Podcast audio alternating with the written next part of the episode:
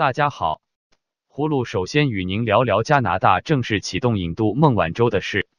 司法部三月一日声明中称，经过彻底而全面的审视证据，认为案情符合加拿大引渡法所在要求，有足够证据来启动引渡的法律程序。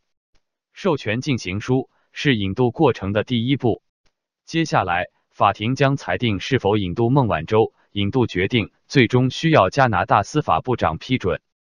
美国司法部在一月底正式宣布起诉华为及其首席财务官孟晚舟，并寻求加拿大引渡孟晚舟。华为及孟晚舟被控的二十三项指控，包括银行及电信欺诈、妨碍司法以及窃取商业机密。加拿大司法部最新声明指出，引渡聆讯并非法庭审判，不决定当事人是有罪或无罪。如果当事人最终从加拿大被引渡到外国接受审判，当事人将在当地接受审判。同日，孟晚舟的代表律师马丁在对媒体的声明中表示，对加拿大司法部的决定感到失望。辩护团队指，本案背后有政治因素，包括美国总统多次提到将为中美贸易谈判而干预孟案。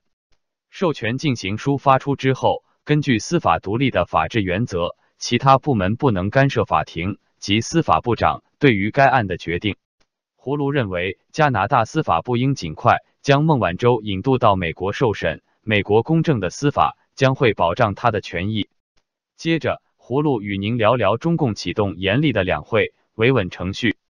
全国政协、人大两会三月三日起即将登台，中国当局循例展开政治敏感期维稳行动。而由于二零一九年恰逢多个重大政治事件的周年纪念，因此当局对政治敏感人物的监控及对维权人士和访民的解访和驱赶，似乎比以往更加严厉。二零一九年度的全国政协、人大两会近日将开场，而当局的维稳行动已开始严密部署和执行。除对异议和民主人士进行监控或旅游外，一些在北京的维权人士和访民则被拦截。清理和驱赶。中国人权活动人士胡佳是每到政治敏感期必遭上岗或被旅游的主要敏感人物之一。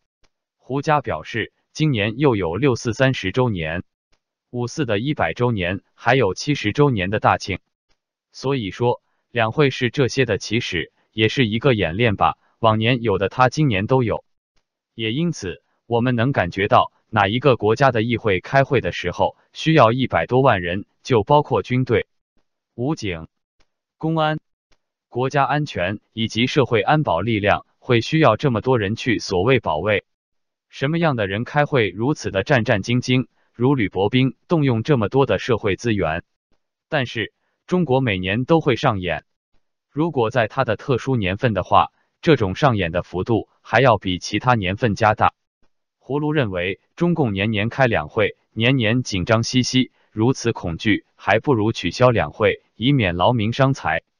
最后，葫芦与您聊聊川金会谈崩，习近平可能取消与金正恩的会面。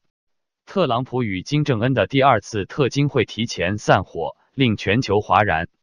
博文社亚太分社驻港记者获悉，被外界广泛猜测的朝鲜领导人金正恩将于当地时间三月二日上午提前离开越南，前往北京向习近平通报此次特金会详情的计划可能发生重大改变。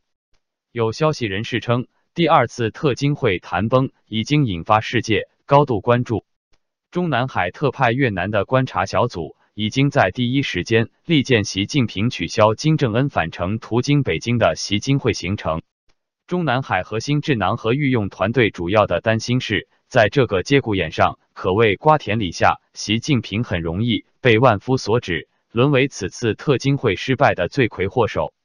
葫芦觉得倒不是习近平不想见金正恩。应该是金正恩心情抑郁，无心与习近平喝茅台，因为国际制裁卡住了金家王朝的喉咙。